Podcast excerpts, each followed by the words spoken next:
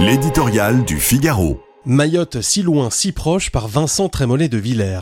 À peine écarté de l'agenda législatif, l'immigration revient par Mayotte. L'île du bout du monde est submergée, mais inutile de détourner le regard, de se faire croire qu'il s'agit là d'une situation lointaine. Au-delà des mers, la déstabilisation totale d'un territoire par une immigration aussi massive qu'anarchique est visible à l'œil nu, mais elle se dessine aussi à bas bruit sous nos latitudes. Différence de degré, pas de nature. Pression des immigrants, faiblesse des frontières freins administratifs, judiciaires, associatifs et médiatiques à toute idée de maîtriser des flux, paupérisation des services publics, délinquance ordinaire, dérive communautaire. À des milliers de kilomètres, les mêmes causes provoquent les mêmes effets. Tout le monde y perd, ceux qui arrivent, ceux qui reçoivent.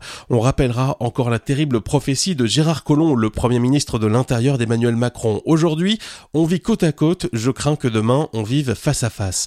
Sur l'île de l'océan Indien, l'urgence est telle que Gérald Darmanin doit utiliser les grands moyens. En métropole, euh, si l'on en croit Emmanuel Macron et Elisabeth Borne, il n'y a pas d'urgence puisque le projet de loi prévu avant l'été s'est perdu dans le brouillard politique. À croire que ce sujet, sur lequel pourtant près de deux Français sur trois sont d'accord, embarrasse le président.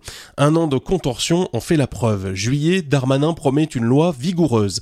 Octobre, Olivier Dussopt est chargé de la ramollir. Décembre, LR est appelé en renfort pour redresser ce qui a été courbé.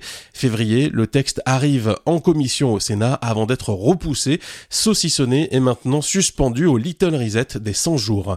Et les procrastinateurs qui nous gouvernent continuent de s'affliger de la montée inexorable de Marine Le Pen. Qu'attendons-nous pour prendre exemple sur les sociaux-démocrates danois? Ils ont compris depuis longtemps qu'entre leur modèle social et l'ouverture des frontières, il fallait choisir, ils ont choisi. L'immigration a été divisée par trois et le parti équivalent du RN est tombé à moins de 5%.